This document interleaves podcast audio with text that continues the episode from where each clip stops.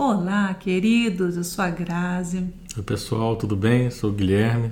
Aqui, mais uma vez, para um bate-papo nesse canal Gratidão em Graça, porque é a gratidão que existe no nosso coração que tem nos movido. E é tão lindo que é só pela graça de Deus que nós estamos aqui nesse momento, pedindo a Ele para que Ele, através dessa mensagem, fale ao teu coração, porque tem falado o nosso coração primeiro.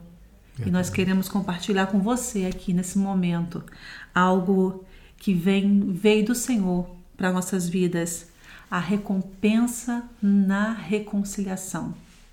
Nós estamos aí aproximadamente a um mês do Natal. Talvez esse ano você esteja pensando assim: como vai ser o meu Natal? Será que eu vou passar na minha casa? Ai, de repente eu poderia passar na casa dos meus pais mas eu ainda tenho aquela questão com meu pai. Há quanto tempo que eu não falo com ele? Ou com a minha mãe? Há quanto tempo eu não tenho aquela conversa com ela, com meu irmão? Aí eu nem vou porque meu irmão vai estar lá e eu não dou bem com meu irmão, com a minha irmã, com a minha prima, o meu primo, não sei. Mas talvez esse problema esteja te impedindo de viver uma vida melhor, de viver uma vida de comunhão com a sua família, Talvez esse problema esteja tirando a sua oportunidade de ser feliz. E o Senhor, na Sua palavra, Ele nos instrui de uma maneira soberana a dar o perdão. Eu não sei se o seu caso você precisa receber perdão ou se você precisa dar perdão. Mas independente da sua situação, a gente vê em João 8, do 1 ao 11, uma mensagem que nos ensina que uma mulher, eu peço que vocês depois meditem né, na, nas suas Bíblias, eu vou parafrasear aqui para ser mais rápido. Uma mulher que adulterava, foi pega em adultério, num ato de adultério, foi levada a Jesus para que fosse instaurada a lei de Moisés, na qual toda mulher que cometia adultério era apedrejada. E o Senhor, de uma maneira muita paz, com muita calma, escrevia no chão, né? Com o dedo no chão, depois você vai ler. E ele deixou que as pessoas ficassem ali acusando. Em um momento ele falou assim: Quem não tem pecado, que atire a primeira pedra.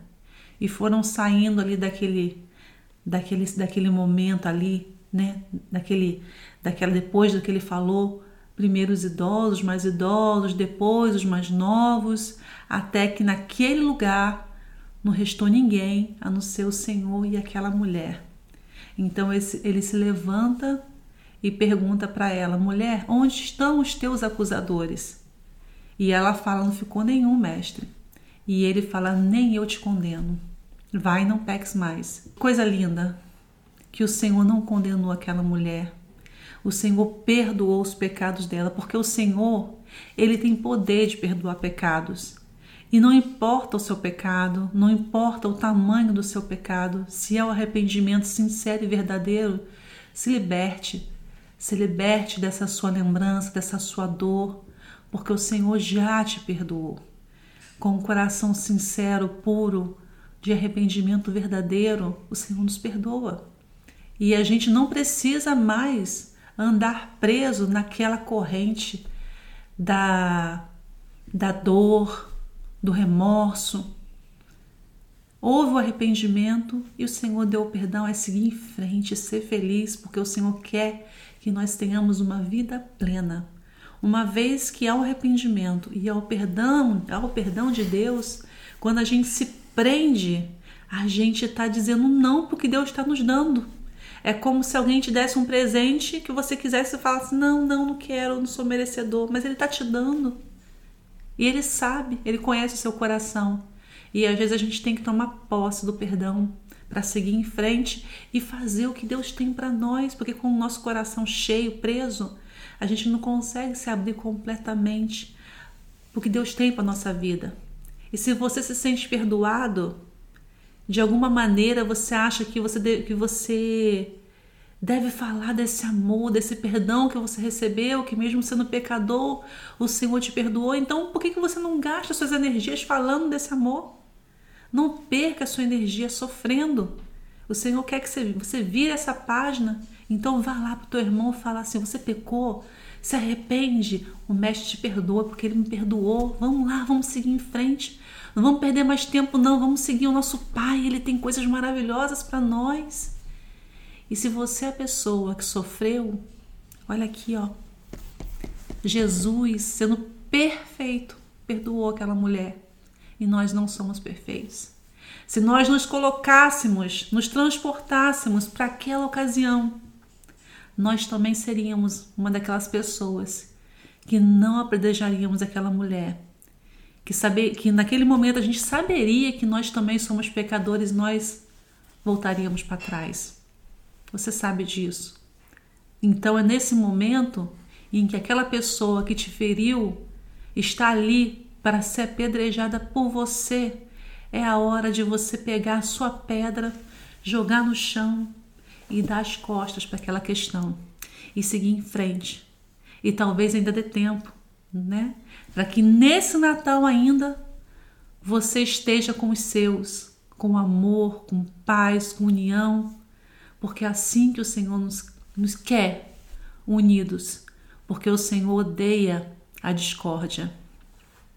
Verdade, muito bom essa palavra, né? Você tocou em alguns pontos aí muito, muito importante na nossa vida, porque muitas vezes, até essa questão do Natal, as pessoas ficam pensando: ah, vamos comer muito, vai ser uma festa, e fecha os olhos para determinadas questões que acontecem na vida familiar e que as pessoas estão magoadas uma com a outra e as pessoas não se preocupam com isso de se reconciliar, porque o Natal é muito mais do que isso.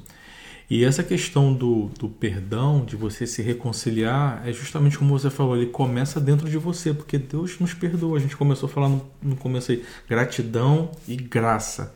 O que é a graça? É um bem, é um favor imerecido. Deus nos deu o privilégio da graça, né? ele, ele nos ama pela graça, porque não merecemos nada. Então, somos errados temos que partir do princípio que somos pecadores e Ele está nos dando esse favor imerecido. Então, por que, que a gente guarda essa mágoa do outro? Por que, que a gente se, se trava ali no momento que você tem que lançar um perdão, tem que pedir. Às vezes, pode ser o contrário também, você tem que pedir desculpa também. Que talvez é a questão também que as pessoas se travam um pouco nisso. Ah, não, mas eu, se eu chegar lá e falar, que, né, como é que fica minha moral e as pessoas deixam de viver uma vida plena por conta disso. Tem até uma uma, uma parábola que eu estava lendo uma outra vez que ele fala assim que na vida somos como andarilhos com duas mochilas, uma na nossa frente e a outra atrás. E andamos na nossa vida como se estivesse andando naquela fila indiana, ou seja, um atrás do outro. Só que na mochila da frente a gente traz nossos pontos positivos, nossas virtudes e na mochila de trás os nossos defeitos, as nossas fraquezas. E quando a gente anda em fila indiana, ok, eu estou olhando para frente, eu estou vendo minhas coisas positivas, né, minhas virtudes, e o que, que eu estou olhando no outro? A mochila que está atrás. Então eu vejo mais facilmente os defeitos, eu vejo os problemas, eu vejo os pontos fracos e aquela visão que eu tenho é mais fácil de ficar apontando problemas, de ficar apontando erros na pessoa. Mas é difícil, né? Olhar para trás aqui, ver os meus próprios erros, reconhecer, é difícil. E aí é onde entra Jesus, que diz para a gente: olha, lembra dessa mochila que você tem aqui atrás? Por que, que você está apontando aquela pessoa que está na tua frente? Por que, que você não perdoa essa pessoa que você está olhando muito mais os defeitos, os erros? E você não está vendo os seus aqui, que podem ser piores. Né? A Bíblia fala de diversos tipos de pecado. A gente falou na semana passada sobre o, fruto do Espírito né? e as obras da carne. Então, a gente tem ali diversos pontos que a gente citou ali dessas obras da carne. Então, todos nós temos isso dentro de nós, essa carne, né? esse anseio de fazer coisas erradas, de pecar. E o Senhor ele chama a gente para o conserto, como ele fez com essa mulher aqui. Eu fico imaginando essa mulher naquele momento ele sendo carregada por aqueles homens ali puxando, acusando, e que vieram até diante de Jesus para fazer uma provocação a ele, para saber o que, que ele ia dizer. Ah, porque se ele dissesse para atirar a pedra, ele estaria condenando aquela mulher, mas estaria seguindo a lei mosaica. E se ele dissesse que era para perdoar, ele estaria indo contra a lei mosaica. Então, assim, queriam colocar Jesus numa situação é, onde ele tivesse que se expor e se de, de uma, não tinha uma resposta certa. E ele ali de uma maneira muito sábia, muito sutil, como você falou, ó, desenhando ali na areia, ele não deu veredito nenhum, falou assim, olha, quem nunca pecou, atira aí a primeira pedra. E aí só no final que ele falou para ela, né, onde estão os seus acusadores, e falou assim, olha, eles não, eles não te condenam, eu também não. Então, assim, Jesus ele está ali pronto para nos perdoar, para dispensar sobre nós o perdão. E tem duas coisas aí. O primeiro é receber esse perdão, porque às vezes a gente também não se acha merecedor de receber o perdão que vem de Deus. E não merecemos mesmo, porque, de novo, é imerecida, é uma graça imerecida. Mas mesmo assim a gente tem que tomar posse disso. Por quê? porque isso limpa o nosso interior para que a gente possa o quê? A partir daí fazer a mesma coisa com quem errou contra a gente, pecou contra a gente, fez alguma coisa contra nós. Porque aí quando a gente olha para outra pessoa e fala: Jesus me perdoou, mesmo eu não sendo merecedor, eu sinto esse perdão dentro de mim. Por que, que eu não vou fazer o mesmo para o outro? E as coisas mudam, né? o ponto de vista muda, porque você passa a entender que não é aquela pessoa que está errada e que te magoou. Você também está errado, magoou alguém, fez alguma coisa errada. Estamos todos ali, ó, com a nossa mochilinha de, de coisas erradas ali atrás. E o que a gente precisa é entender que não estamos aqui para julgar ninguém. É. Né? Deus, Jesus, ele vai, vai julgar no momento certo quem tem que julgar. É, e, e, se a gente tiver essa convicção dentro da gente, entender aqui como Jesus liberou esse perdão para essa mulher, a gente tem que fazer o mesmo. É. Entender que isso não é nem um favor, é uma obrigação. É verdade. Né? É verdade. E uma coisa muito importante que a gente não pode deixar de falar aqui hoje, como é o próprio título do vídeo, há sim uma recompensa na reconciliação e a uhum. recompensa é grande. E quanto antes você tomar posição acerca do que a gente está falando aqui, mais você vai aproveitar na sua vida é, a, a, recompensa disso, de estar junto. Não perca, não perca tempo, não perca mais um Natal. Resolva isso hoje, agora. De, e os momentos da sua vida que vão vir para você de estar junto com aquela pessoa que você ama. Quantas coisas você já perdeu, não perca mais, se liberte. E, e o plano de Deus é a paz. O plano de Deus é a paz. E o plano dele sempre é perfeito.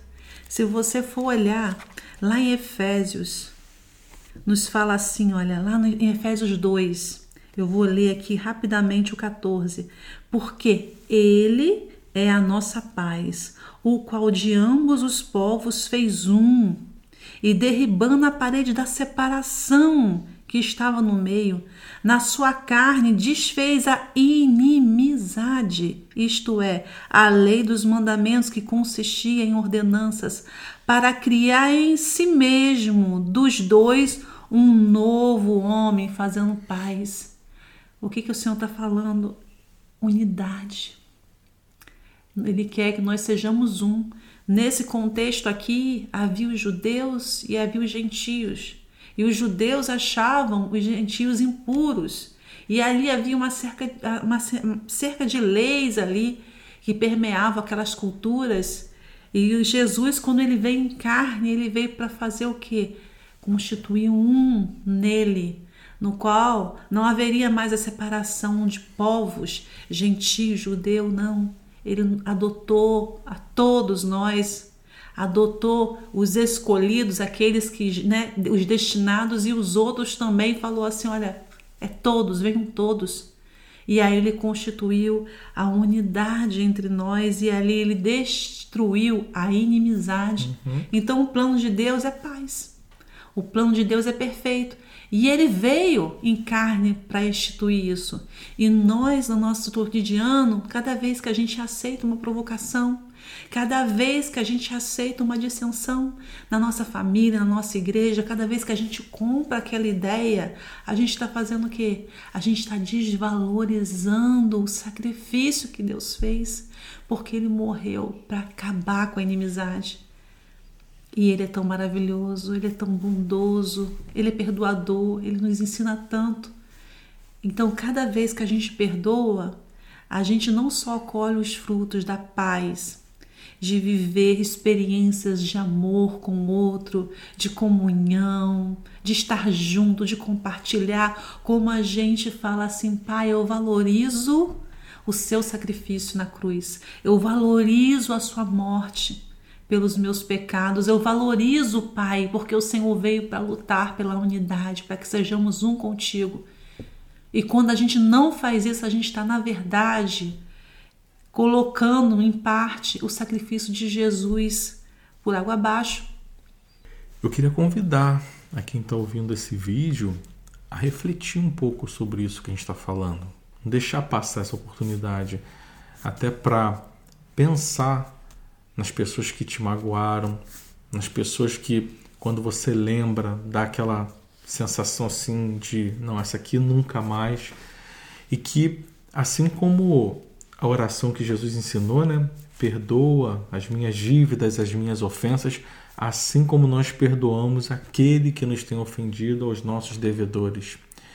Então, que a gente possa refletir e entender que, para sermos perdoados. A gente precisa procurar essas pessoas para quê? Para também lançar o perdão, lançar a reconciliação. Então pensa aí na sua casa, onde você estiver agora, naquela pessoa, e não importa se aquela pessoa não fala com você, busca essa reconciliação, busca essa aproximação. O tempo é precioso, o tempo é curto, né? E a gente não tem mais tempo a perder.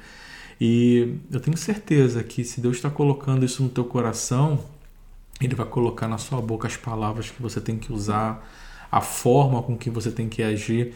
E eu tenho certeza que você vai se sentir muito melhor fazendo as pazes, se aproximando dessas pessoas, se reconciliando. E com certeza você vai ter um Natal muito mais uhum. feliz aí. Em nome de Jesus, há uma recompensa na reconciliação. E em nome de Jesus, aceite hoje esse convite. Sim. Um grande abraço. Até a próxima. Tchau, pessoal. Até a próxima.